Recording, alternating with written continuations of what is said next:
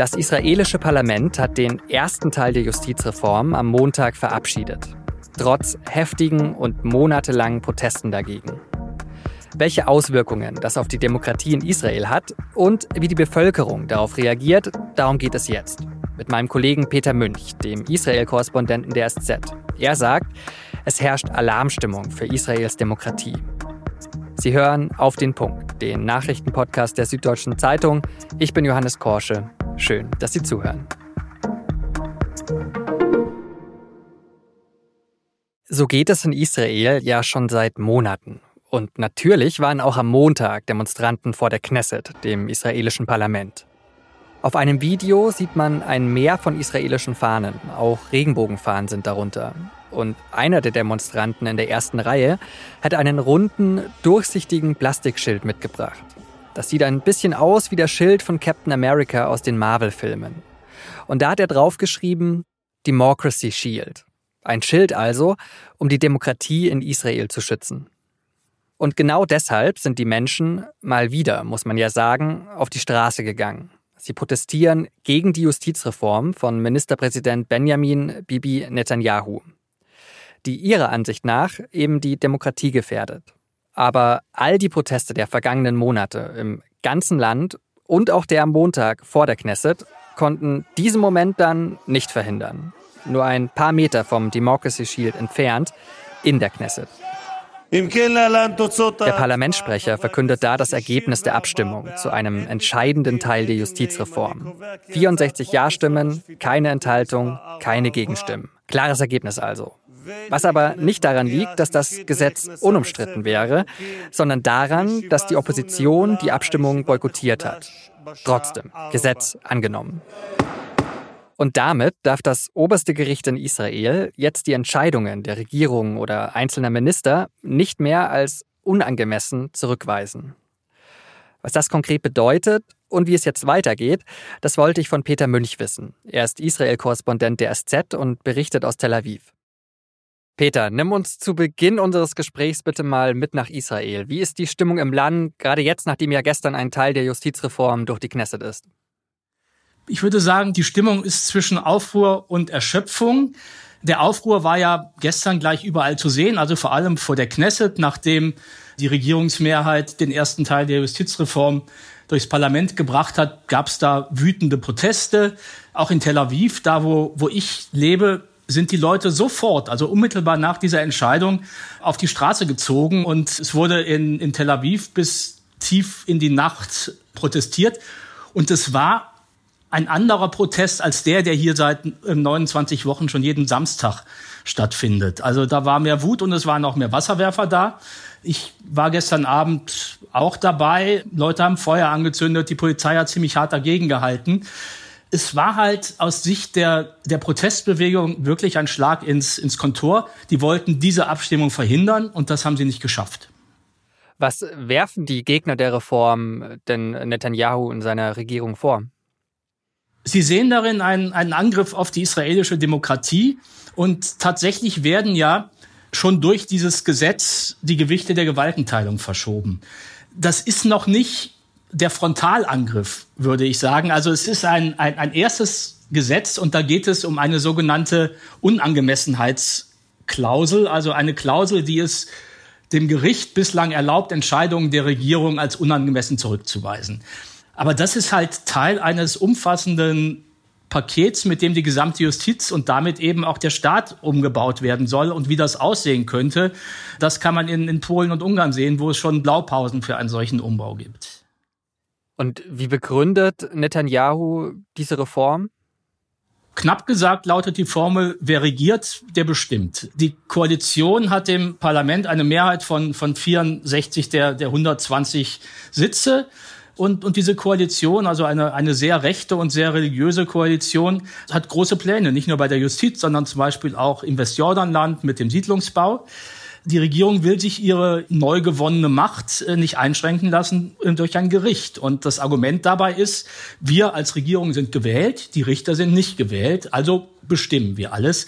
Das ist aber allerdings eine sehr eine populistische Auslegung der Demokratie und das, und das geht am Kern dessen vorbei, was die Demokratie eigentlich ist. Das ist ja nicht nur Mehrheitsmacht durchdrücken, sondern Demokratie heißt auch Minderheitenschutz.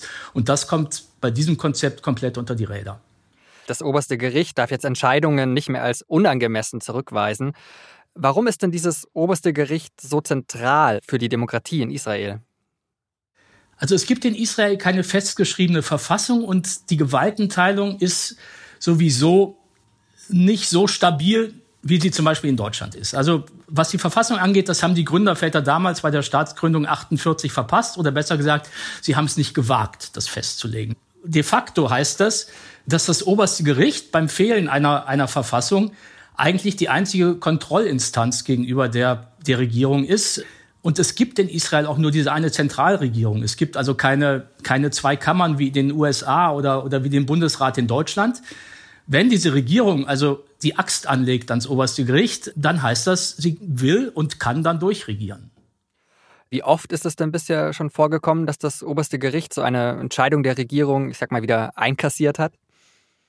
Das passiert immer wieder, aber noch häufiger passiert es, dass das Gericht der Regierung Recht gibt gegenüber äh, Petitionen von verschiedenen Seiten. Also man kann sicherlich nicht sagen, dass die eine Art Gegenregierung aufbauen oder eine, eine Gegenmacht. Aber diese spezielle Regierung hat auf vielerlei Ebenen Rechnungen offen mit der Justiz. Da gibt es die rechten Siedlerparteien, die wollen sich keine Fesseln anlegen lassen beim Siedlungsbau. Da gibt es die, die Ultraorthodoxen, die wollen verhindern, dass das Gericht sie am Ende verpflichten könnte, aus Gleichheitsgründen auch den Wehrdienst zu leisten, von dem sie bislang befreit sind. Und dann gibt es eben auch noch den Regierungschef Netanyahu, der eine Art persönlichen Rachefeldzug führt gegen die Justiz, weil er in Jerusalem sich wegen Korruption verantworten muss und natürlich auch hofft, dass wenn er die Justiz unter, unter Kontrolle bringt, er auch einer, einer Verurteilung entgehen könnte. Dann vielleicht noch mal ein bisschen rausgezoomt, weil wenn man so von außen drauf schaut, dann fällt mir so auf, es gibt da eigentlich nur zwei Extreme. Also entweder die Justizreform ist ein Schritt in Richtung Diktatur oder es ist die Befreiung von einer angeblichen Willkür der Justiz. Was ist denn deine Einschätzung? Also wie dramatisch ist das, was jetzt gestern beschlossen wurde? Ich glaube, es ist ein erster Schritt, der alleinstehend das System hier, hier noch nicht ändert. Aber sozusagen man kann wenn man das so aus der Nähe betrachtet, sich fragen, warum regen die sich so auf? Was ist denn bis jetzt passiert? Wenn man allerdings das gesamte Bild betrachtet, dann, dann ist schon Alarmstimmung angesagt hier. Die Proteste gehen ja auch schon seit Monaten. Wir hatten es vorhin auch schon kurz angesprochen. Zwischendurch hat Netanyahu ja auch angekündigt, die Reform abzuschwächen. Also was ist denn von diesem Versprechen noch übrig? Das weiß man noch nicht. Also, also Netanyahu lässt sich ja nie in die, in die Karten schauen. Er spielt eigentlich immer, immer ein doppeltes Spiel. Und abschwächen würde heißen, er kommt der Protestbewegung entgegen, er kommt auch den israelischen Verbündeten im Ausland entgegen, weil ja auch aus Washington oder jetzt jüngst aus Berlin Mahnrufe gekommen sind. Auf der anderen Seite steht Netanyahu aber auch unter einem wahnsinnigen Druck seiner rechten Koalitionspartner. Und wenn er da nicht liefert bei der Justizreform, dann kann es sein, dass die Koalition auseinanderbricht und er damit seine, seine Macht verliert. Also unklar, wie es jetzt mit der Reform noch weitergeht. Aber schauen wir mal nach vorne. Wie geht es denn mit den Protesten jetzt weiter? Sind die jetzt halt abgeräumt, weil so ein wichtiger Teil durch ist, oder nehmen die jetzt halt erst so richtig Fahrt auf? Die Protestbewegung sagt ganz klar, es geht weiter. Natürlich sind die nach 29 Wochen erschöpft. Natürlich sind sie frustriert darüber, dass sie jetzt das erste Ziel nicht erreicht haben. Aber die Entschlossenheit dieser Bewegung, die darf man auf keinen Fall unterschätzen. Also die, die sagen, sie machen weiter und ich bin, ich bin sicher, dass sie weitermachen. Also das wird in Israel wahrscheinlich ein, ein heißer Sommer und ein heißer Herbst. Das fängt jetzt schon an mit ersten Streiks. Also heute gibt es Streiks im Gesundheitswesen. Auch ein Generalstreik ist nicht ausgeschlossen. Und dann gibt es noch einen Punkt, an dem sich die Auswirkungen besonders dramatisch zeigen könnten, und das ist die israelische Armee.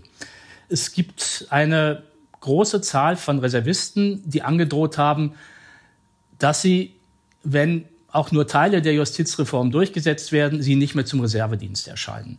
Die Welle ist inzwischen so hoch, dass das die Armeeführung hochgradig besorgt, weil es tatsächlich Israels militärische Kapazitäten einschränken könnte. Und das ist in dieser Region hier natürlich das Worst-Case-Szenario für den, für den Staat. Peter, vielen Dank für deine Einschätzungen und alles Gute nach Tel Aviv. Und wenn Sie, liebe Hörerinnen und Hörer, auch nach dem Gespräch noch Fragen zur Justizreform in Israel an uns haben, dann schreiben Sie uns an podcast.sz.de. Wir greifen Ihre Nachfragen sehr gerne auf und beantworten sie dann in unserer Wochenendsendung. Eine Hitzewelle hat den Mittelmeerraum fest im Griff. Nahezu täglich werden neue Hitzerekorde gemeldet. So wurden zum Beispiel in Tunesien am Montag Temperaturen von bis zu 48 Grad gemessen. Zu der gefährlichen Hitze kommen außerdem noch heftige Waldbrände. Unter anderem auf der griechischen Insel Rhodos. Dort brennt es seit Tagen. Winde fachen das Feuer auch immer weiter an. Bei den Bränden auf der beliebten Urlaubsinsel sind laut Experten bislang um die 150 Quadratmeter Wald und Landwirtschaftsfläche zerstört worden. Tausende Touristinnen und Touristen und Bewohner sind schon evakuiert worden. Der griechische Ministerpräsident Kyriakos Mitsotakis hat zu den Waldbränden gesagt, Griechenland befände sich im Krieg. Noch ein Blick auf die Wirtschaft. Der Internationale Währungsfonds hat am Dienstag eine Prognose veröffentlicht, wie sich die Weltwirtschaft und die deutsche Wirtschaft in der kommenden Zeit entwickeln könnte. Und um es kurz zu machen, nicht so gut. Laut dieser Prognose des Internationalen Währungsfonds schrumpft die Wirtschaft in Deutschland in diesem Jahr um 0,3 Prozent. Das ist nochmal ein bisschen schlechter als bei der letzten Schätzung, die von einem Minus von 0,1 Prozent ausgegangen ist.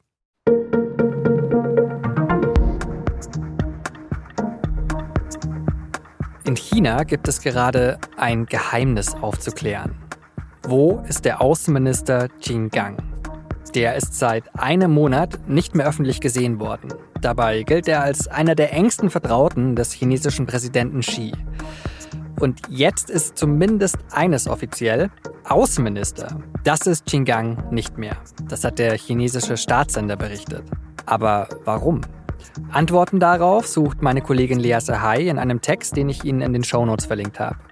Redaktionsschluss für Auf den Punkt war 16 Uhr. Produziert hat die Sendung Jakob Anu.